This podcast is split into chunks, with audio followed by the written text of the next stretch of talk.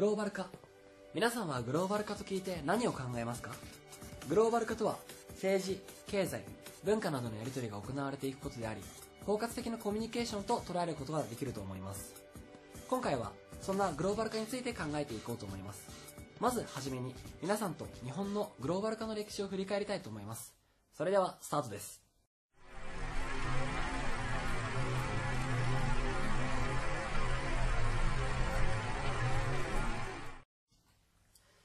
まずは弥生時代稲作が始まった頃です。人々は互いにコミュニケーションを取り合いながら活動を開始しました。そして金印授与や遣唐使の派遣が始まり大陸への影響力を拡大する目的で一つのグローバル化が始まりました。しかし江戸時代鎖国令により国内外国人比率は減り日本の閉鎖性は高まります。そして明治時代外発的な文明開化により国内は激しく変化します。しかし人々の心は未だに閉ざされたままでした。最後に現在です。世界的なグローバル化傾向の中で日本でもグローバル化は急務とされています。しかし語学力の低さやコミュニケーション力の低さなど課題は山積みです。さて振り返ってみていかがでしたか？日本は多くの歴史を有する国ですがまだまだグローバル化には至れていないようです。次はグローバル化の課題について整理したいと思います。今回私たちが取り上げるグローバル化の課題は語学課題とコミュニケーション力の2つですこの単元では英語を用いて解説しようと思います字幕と合わせてご覧ください Next topic is about the problem of language. Let's start. At first, I'd like to explain about the reason of studying English. Please look at this graph. This graph means the number of each language speakers. Of course, you can see English speakers are the biggest, but most of them aren't native speakers. Actually, only 350 million are natives. The others are speaking it as a common language. This is the reason of why we have to study English.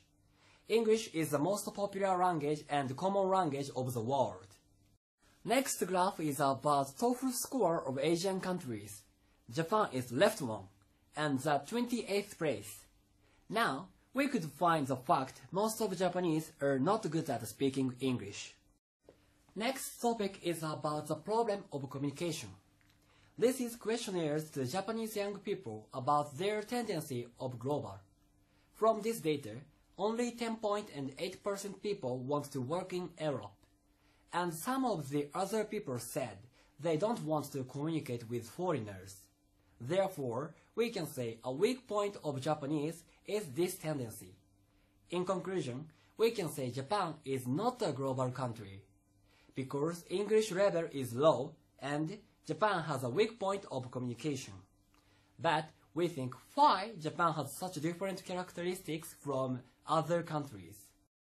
次はグローバル化への道、内発的な開花です。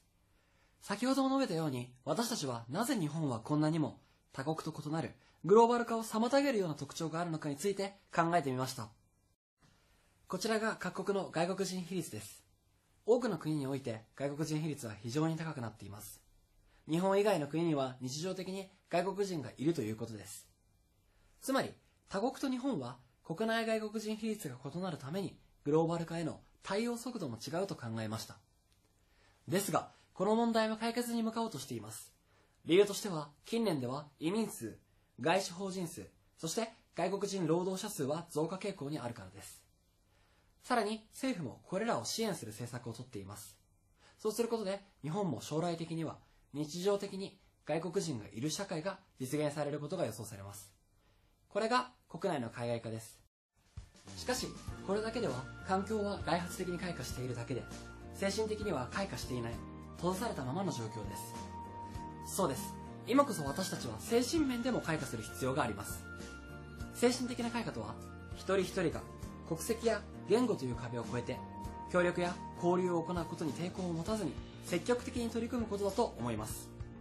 そして、この開花こそが、かつての文明開化の際の外発的開花と対になる内発的開花なのです。